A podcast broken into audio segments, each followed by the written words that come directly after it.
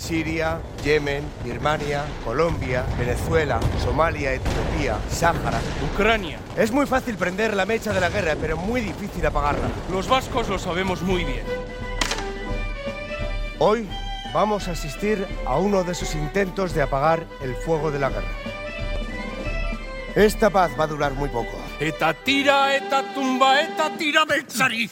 Eta tira, eta tumba, eta tira beltzari. Te dejo escapar, me fusilarán a mí. No, no. A ocho leguas de Amorebieta lloran por la muerte de un niño.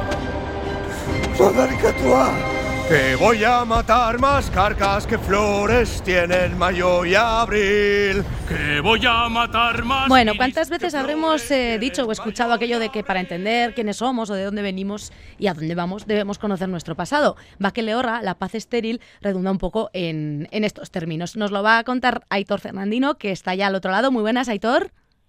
Hola, buenas tardes. Bienvenido al último apuntador y ahí escuchábamos no parte de este trabajo que Tartean Teatro va, eh, va a presentar pues en Pabellón 6 en concreto enseguidita, el viernes 29, también el sábado 30. Eso es, ahí estaremos. Un espectáculo bilingüe, como su propio nombre indica. Eh, centrémonos un poco pues, en, en la sinopsis y en, en el argumento de, de esta paz estéril que, bueno, pues entendemos que tiene que ver con, con las guerras que tristemente están de actualidad y que lo han estado mucho tiempo. Y, bueno, os centráis en, en una parte ¿no? de, de ellas y en, un, y en un hecho concreto que, bueno, que hay que conocer, porque si no lo conocemos, pues no podremos evitar que se repitan, ¿no? Sí, el, el hecho en concreto es la, el acuerdo de Amorebieta que se, se firmó en las segundas guerras carlistas y fue a- esto es una excusa, es el marco que se pone pues para contar un poco eh, la guerra vista desde diferentes extractos de, de la sociedad, tanto los que han hecho la guerra como los que la sufren. Y sobre la escena estás tú acompañado de otro tocayo, ¿no? Cuéntanos quiénes conforman la paz estéril, Baqueleorra. Pues como has dicho tú, estoy yo y está Aitor Borovia, mi compañero, y dirigiendo Pacho Tellería, que aparte de dirigir ha sido el dramaturgo de la obra.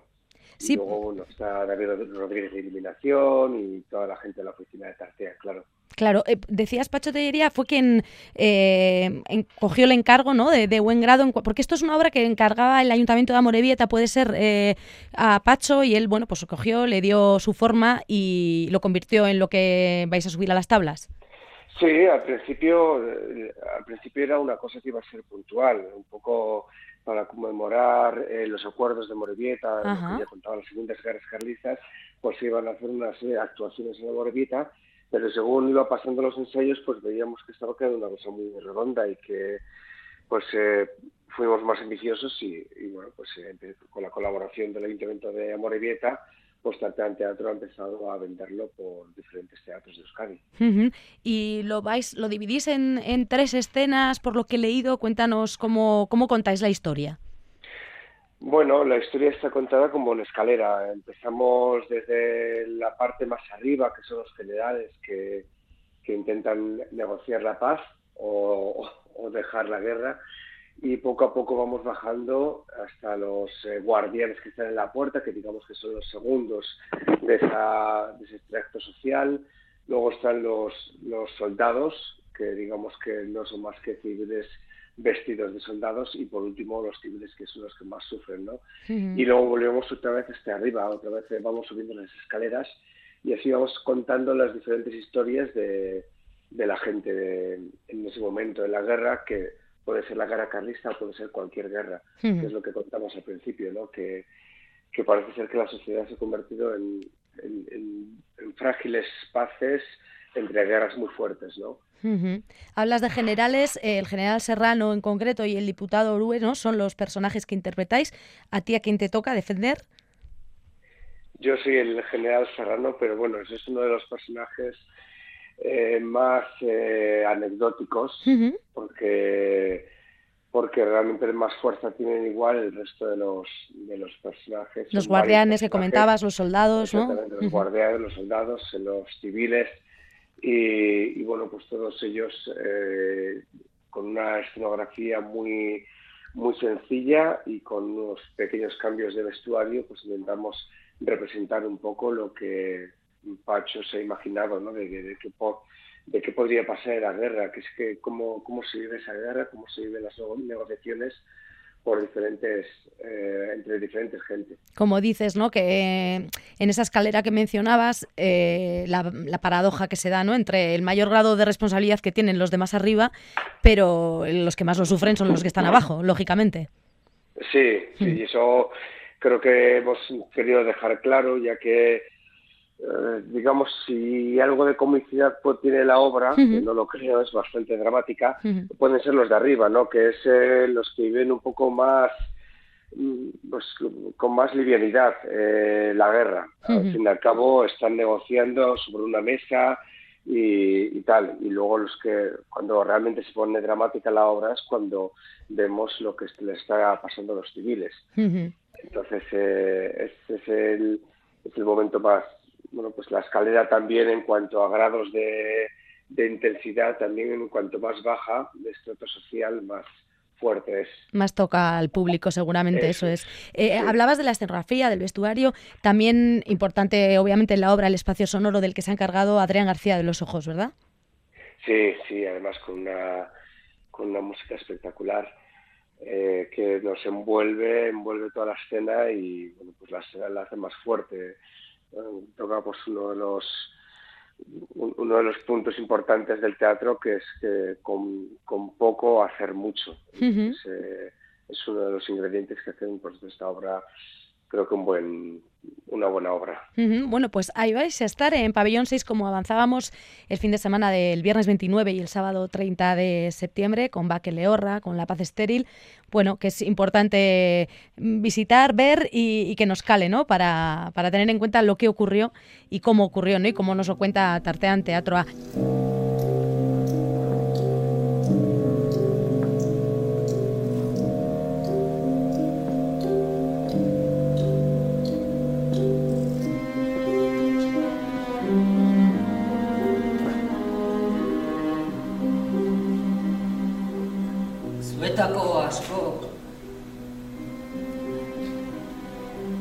zuetako askok dakizuen ez. Espaldi honetan urbil sentitu dut eriotzaren atxa. Saiestu zina konpondu ez. Zuetako askok dakizuenez aspaldi honetan gaixorik egon naiz, hilzoria. Azkenengo unean baina, melodrama baten amaiera balitz bezala, drama gereziar baten deusez makina balitz. Azkenengo unean baina, pelikula bateko gidoia balitz bezala, estenan sartu da zendatzeko aukera baina baina nire bizitzaren amaierako trama idazten duen gileak zaila jarri Justo acabamos de despedir a Germán Castañeda, que nos hace una crítica cada mes, nos va eh, dando bueno, pues obras eh, para poder ir a ver. Y hablábamos eh, precisamente en el último momento de Corcho Aren Dilema, el dilema del Corcho, también de Tartean Teatroa, que, bueno, pues eso, hablábamos de que estáis últimamente de, la compañía que no, no paráis, ¿no, Aitor? Sí, sí, bueno, en este caso es Tartean Teatro, yo he colaborado en, en Baque Leorra, pero sí, van a estrenar creo que en en octubre. Sí, en noviembre, en Arriaga, pero luego están por Igorre, Ibarre, Rentería. Bueno, eh, eh, quiero decir. Sí. es una obra que habrá que ver. Yo a Tartean desde, desde que empecé en esto del teatro lo sigo fervientemente y vamos, es un producto que seguro que, que va a estar bien hecho, eso sin ninguna duda. y, la paz estéril también, de eso das buena fe. Y no sé qué es lo que, lo que ha sido, no sé, lo, lo más eh, curioso de, del proceso de creación de, de, la paz estéril. ¿Qué es lo que más te ha tocado? Porque entiendo que conocías de ese convenio de Amorebieta o ha sido a raíz de, de adquirir el proyecto que, que has sabido de él. No, no, no, no lo conocía. Vamos, conocía un poco la historia de las guerras carlistas. Lo aprendí en en la Castola, en el instituto.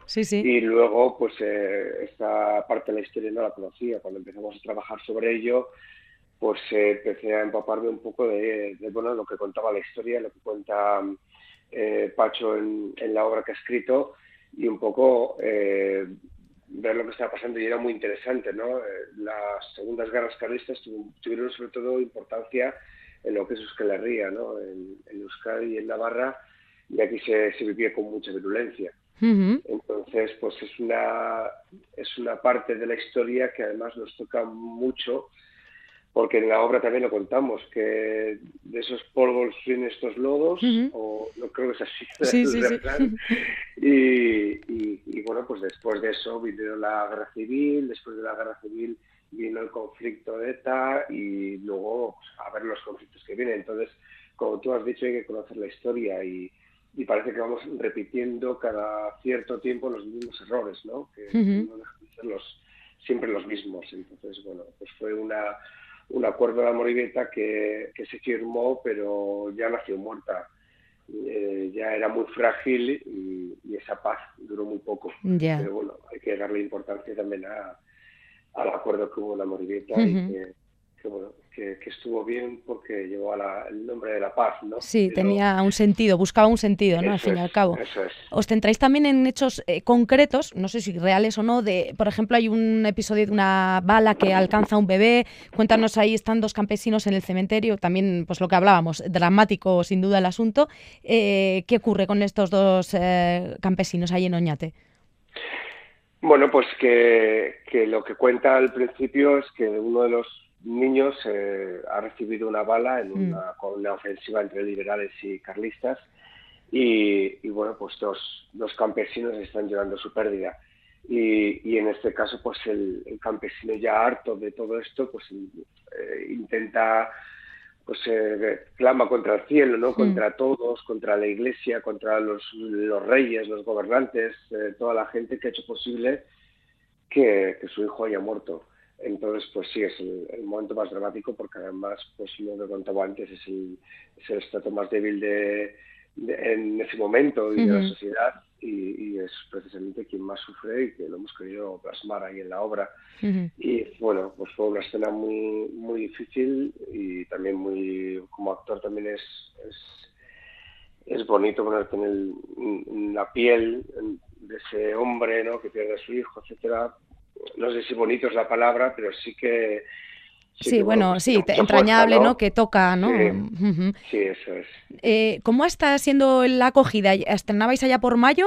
Eh, ¿cómo, ¿Cómo está ese feedback con el público? Bueno, esto se estrenó en mayo del 2022. Sí, eso es, en mayo del año pasado, sí. Sí, sí, hace ya año y medio, bueno, todavía no. Y nosotros estuvimos muy contentos y el público también lo cogió con, los mismos, el pueblo de Amorivieta y la, el Ayuntamiento de Amorivieta lo cogió con mucha satisfacción. O sea, como, como te he contado, al principio era un pequeño proyecto que se fue convirtiendo en algo más ambicioso, ¿no? No, tanto, eh, o sea, más mucho más artístico de lo, que, de lo que al principio igual podía haber, podíamos haber pensado. Y luego hemos, eh, bueno, pues Tartean decidió empezar a moverlo por Euskadi y la verdad es que hemos recibido buenas críticas, estamos muy contentos y es, es un placer volver ahí a cada vez que, que toca. en, en, otro orden de cosas, ¿en qué está también ahora Aitor Ferrandino? Dices volver a la paz de vez en cuando, pero ¿cuáles son tus otros frentes, tus otras guerras? bueno, pues como actor, eh, como siempre nos tenemos que mover en varios proyectos eh, simultáneos. Sí.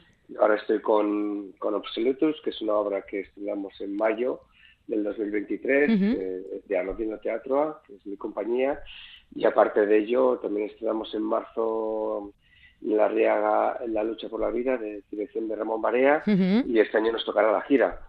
Entonces, bueno, pues contento con varios proyectos en las manos y, y, bueno, pues a, disfrutarlo. Y que no falten, ¿no? Eso es, sí, sí, sí. Exactamente. Bueno, pues de momento, gracias por haber compartido con nosotros esta baqueleorra, esta paz estéril. Eh, bueno, confiemos en que algún día podamos disfrutar de la paz. No sé si es eh, demasiada utopía pensarlo, pero bueno, conocer aquellos hechos y, e intentar que no se repitan, bueno, pues ya es un, un gran paso. Aitor Fernandino, muchísimas gracias y nada, te seguiremos desde aquí, desde el último apuntador. Vale, es que Un abrazo, agur, agur. Vale. Afganistán, Siria, Yemen, Birmania, Colombia, Venezuela, Somalia, Etiopía, Sáhara. Ucrania. Es muy fácil prender la mecha de la guerra, pero muy difícil apagarla. Los vascos lo sabemos muy bien. Hoy vamos a asistir a uno de esos intentos de apagar el fuego de la guerra. Esta paz va a durar muy poco. Eta tira eta tumba eta tira beltzari. Eta tira eta tumba eta tira beltzari. Te dejo escapar, me fusilarán a mí. No, no. A ocho leguas de Amorebieta lloran por la muerte de un niño. Que voy a matar más carcas que flores tienen mayo y abril. Que voy a matar más guiris que flores tienen mayo y abril.